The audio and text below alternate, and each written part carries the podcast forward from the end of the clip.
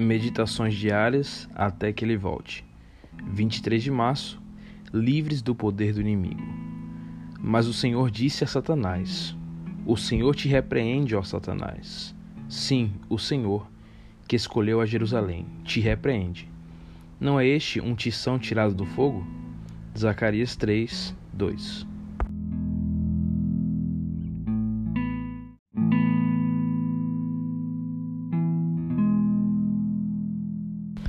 Mediante o plano da salvação, Jesus quebra o poder de Satanás sobre a família humana, salvando pessoas de suas garras.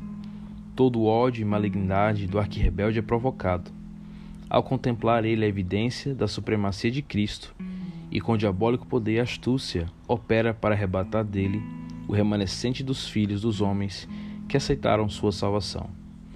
Leva eles homens ao cetismo, fazendo-os perderem a confiança em Deus e separarem-se de seu amor. Tenta-os a quebrantarem sua lei, reclamando-os então como cativos seus, e contestando o direito de Cristo de lhes arrebatar. Sabe ele que os que buscam sinceramente Deus, o perdão e a graça, os hão de obter.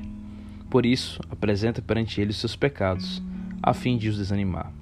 Mas Jesus, nosso advogado, apresenta um eficaz rogo em favor de todos os que, mediante arrependimento e a fé, a ele confiaram a guarda de sua alma. Defende-lhes a causa e derrota seu acusador, com os poderosos argumentos do Calvário. Sua perfeita obediência à lei de Deus, mesmo até a morte de cruz, conferiu-lhe todo o poder no céu e na terra. E ele pleiteia de seu Pai misericórdia e reconciliação para o homem culpado.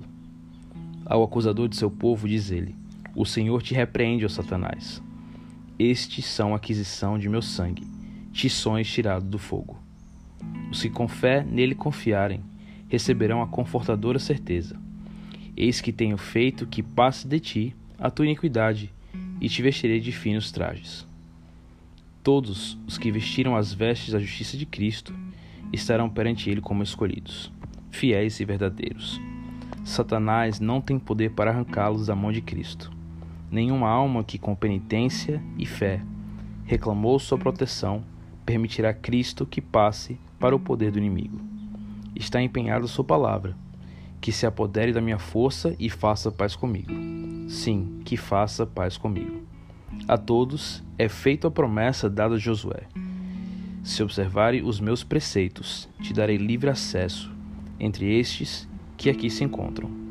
Os anjos de Deus andarão a ambos os lados seus, mesmo neste mundo, e no final estarão entre os anjos que circundam o trono de Deus. Que Deus te abençoe e tenha um bom dia.